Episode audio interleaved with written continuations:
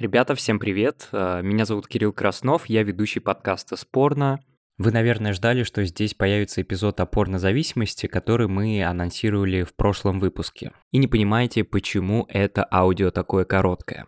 Но моя сведущая Милана заболела, поэтому запись пришлось перенести. Давайте пожелаем Милане скорейшего выздоровления. Конечно же, мы не оставим вас без контента, и в телеграм-канале «Спорно подкаст» набирайте это название на английском без пробелов, вы можете найти классные материалы о порноиндустрии. А еще послушайте анонс следующего эпизода, который, надеюсь, вас заинтригует. В нем будут и личные истории, и комментарии экспертов. Короче, все как вы любите. У нас появилась дополнительная неделя и возможность сделать выпуск еще лучше.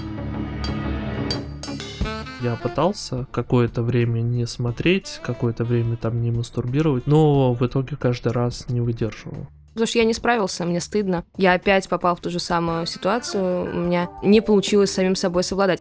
Мастурбация не приводит ни к чему плохому. Воздержание не помогает ни достигать никаких результатов.